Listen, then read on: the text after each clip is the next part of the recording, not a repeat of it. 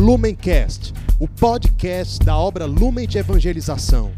Ser feliz fazendo o outro feliz. Acesse lumencerfeliz.com.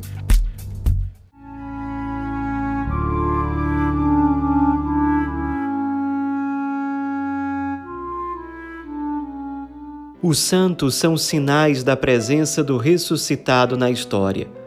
Hoje, dia 1 de setembro, celebramos Santa Beatriz da Silva. Nossa santa de hoje nasceu no norte da África, onde hoje fica o Marrocos, no ano de 1424, na cidade de Ceuta.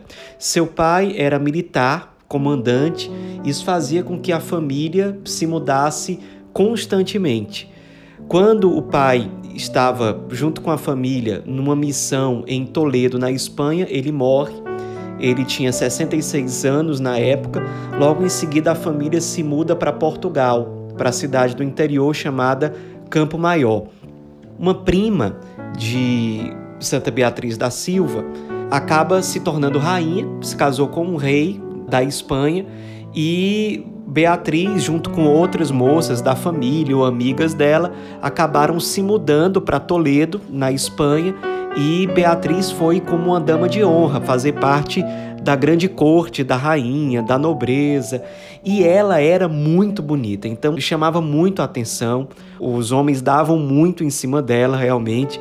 Ela, quando foi para Toledo, tinha 20 anos de idade. E além de ser muito bonita, ela também era desde criança muito religiosa, de muita vida de oração. Os franciscanos exerceram muita importância na formação dela.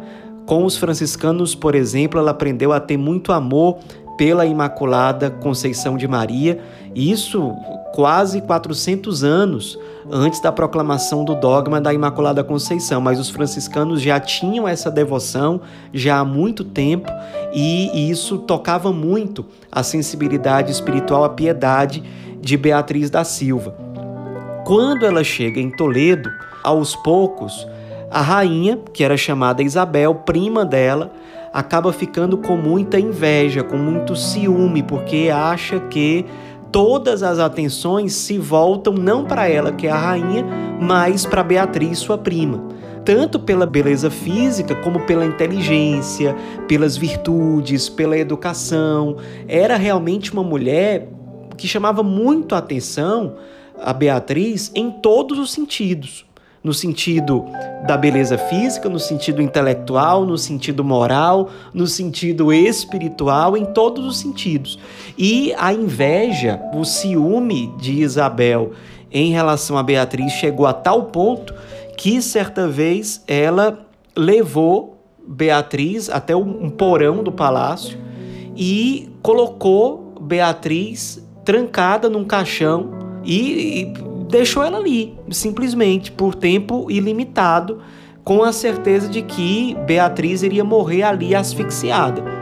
Beatriz, claro, passou muito mal ali dentro e já tinha certeza que ia morrer, e enquanto ela estava ali, ela ia oferecendo o sacrifício dela ao Cristo crucificado, que era outro elemento fundamental da espiritualidade dela, a união íntima com o Cristo crucificado, a paixão de nosso Senhor e ela foi se unindo à paixão do Cristo ali naquele sofrimento, se entregando, ofereceu também aquilo pelo perdão da sua prima que tinha feito aquilo com ela, ela ofereceu também aquele sacrifício pela conversão, pela salvação da rainha. E quando ela já achou que não tinha mais jeito para aquela situação, Nossa Senhora, Maria Imaculada, aparece para ela e diz para ela que ela vai ser salva dali, que ela realmente não vai morrer. E quando ela viu Nossa Senhora, Nossa Senhora se apresentou para ela com um hábito que tinha os escapulários brancos e um manto azul celeste, também cobrindo o escapulário. E em cima da cabeça de Nossa Senhora brilhavam 12 estrelas, formando quase que como uma coroa. E aí Nossa Senhora diz para ela: Minha filha, vês os hábitos que eu trago? Pois bem, no fim de três dias serás livre desta prisão e fundarás uma ordem religiosa em louvor à minha Conceição Imaculada. A partir de então, ela passou a não ter mais asfixia.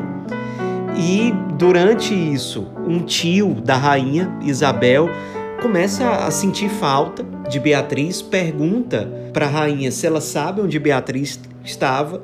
A rainha Isabel ficou com muita raiva, levou o tio até o porão e abriu o caixão com a certeza de que quando abrisse estaria lá o corpo morto de Beatriz. Na verdade, quando eles abrem o caixão, Beatriz está lá mais bela do que nunca, serena, tranquila, com o olhar luminoso. Beatriz sai do caixão, se ajoelha diante da rainha e pede a ela autorização para voltar a Toledo, porque ela tinha tomado a decisão de abraçar a virgindade como estado de vida e entrar no mosteiro.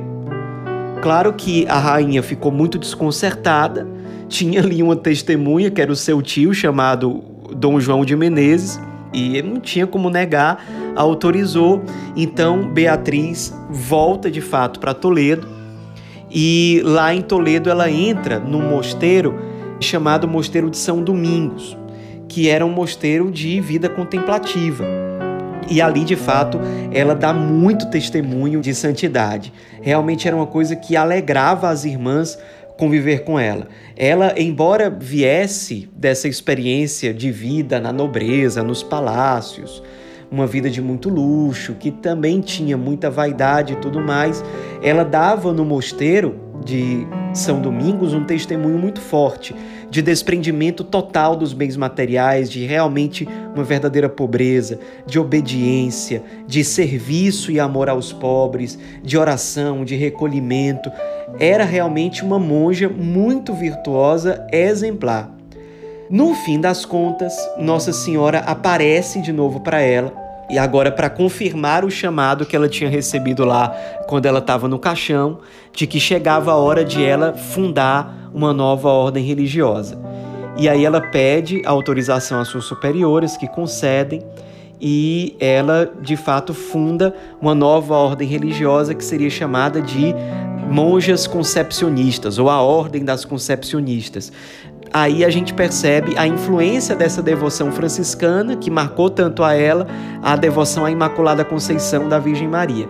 E aí a ordem foi fundada com três grandes pilares na espiritualidade: a devoção à Maria Imaculada, a uma união íntima a paixão de nosso Senhor Jesus Cristo e também uma profundíssima devoção, um profundíssimo amor à Santíssima Eucaristia. São os três grandes pilares dessa espiritualidade, desse carisma que agora começa a se revelar de uma forma mais clara.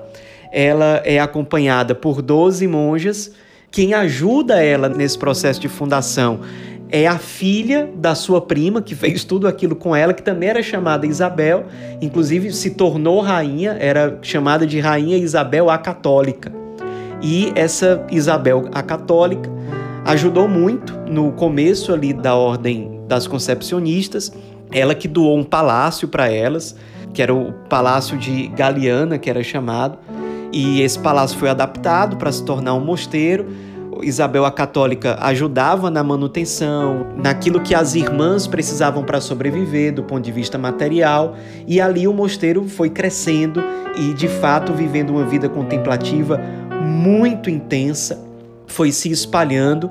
Ela, a Santa Beatriz da Silva, foi realmente uma grande fundadora, acompanhou o seu mosteiro com muito cuidado, foi uma grande formadora, foi uma grande fundadora de outros mosteiros também. A Isabel a Católica, rainha, também ajudou muito na aprovação pontifícia que aconteceu no ano de 1484. Então a gente percebe que quando Santa Beatriz funda a Ordem das Concepcionistas, ela já tinha 30 anos de vida religiosa, até Nossa Senhora aparecer de novo para ela e confirmar que agora é o momento de ela criar uma nova ordem. E ali ela se dedica, se consome, ela escolhe para suas monjas o mesmo hábito que ela viu Nossa Senhora vestir naquela primeira aparição do caixão. Então as monjas adotaram o hábito com escapulários brancos, com o manto azul celeste e passaram a ter uma vida contemplativa muito intensa, uma vida de intercessão, uma vida de intimidade com o Cristo crucificado, de aprofundamento da espiritualidade da Imaculada Conceição, de profundo ardor eucarístico, muitas horas de adoração eucarística dispensadas pela salvação das almas, pela igreja, enfim, uma vida religiosa que de fato rendeu muitos frutos. Aos poucos, mosteiros foram sendo fundados em outras cidades, em outros países.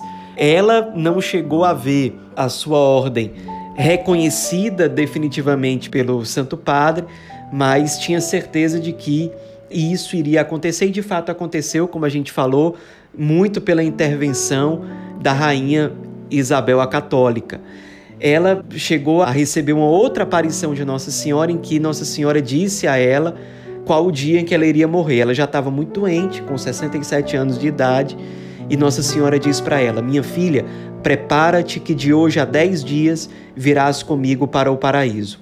E aí ela pensa em todas as suas filhas espirituais, intercede por elas, aproveita muito esses últimos dez dias para orientar as suas filhas espirituais, para estar com elas, para passar orientações gerais em relação à ordem.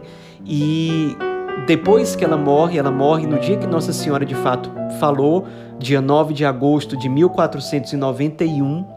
E quando ela já estava morta realmente lá na cama, ela recebeu a visita de seis sacerdotes franciscanos, algumas monjas da própria ordem fundada por ela, algumas monjas da ordem de que ela participou durante 30 anos estavam lá, as monjas do mosteiro de São Domingos, e uma das religiosas que estavam ali teve a ideia de descobrir o rosto de Santa Beatriz, e quando ela faz isso, ela tira o tecido que estava sobre o rosto dela, eles todos presenciam um milagre, que era o rosto dela transfigurado, uma luz muito forte saindo do rosto dela que parecia rejuvenescido, o rosto muito sereno, muito tranquilo, que emanava uma paz extraordinária. Então, como tinham muitas testemunhas ali, logo a notícia se espalhou e as pessoas passaram a ter a fundadora das concepcionistas como uma verdadeira santa.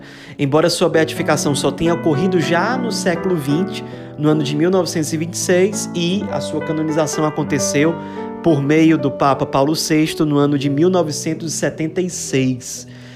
No Brasil existem 18 mosteiros das concepcionistas. Elas chegaram ao Brasil em 1678, no Rio de Janeiro. Logo em seguida chegaram a Salvador, na Bahia, e hoje elas estão presentes, além desses estados, estão presentes em São Paulo, no Ceará, no Piauí, no Paraná. Ou seja, são vários mosteiros espalhados vivendo, aprofundando e disseminando, sendo resposta por meio desse carisma, um estilo de vida contemplativa baseada naqueles três pilares e elas são de fato monjas que vivem a sua vida religiosa procurando ser fiéis ao espírito da sua fundadora.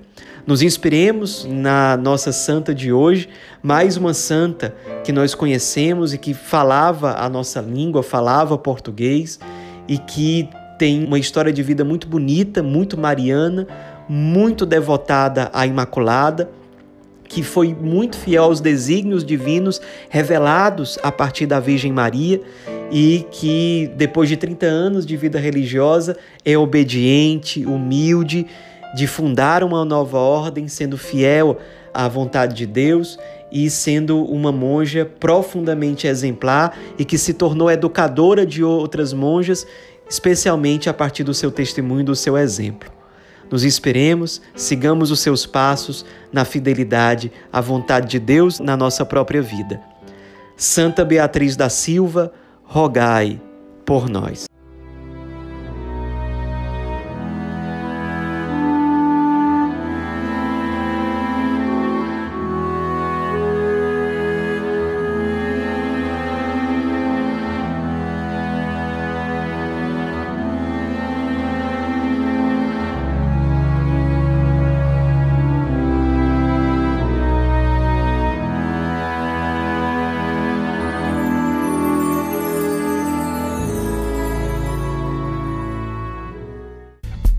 Lumencast, o podcast da obra Lumen de Evangelização. Ser feliz fazendo o outro feliz. Acesse lumencerfeliz.com.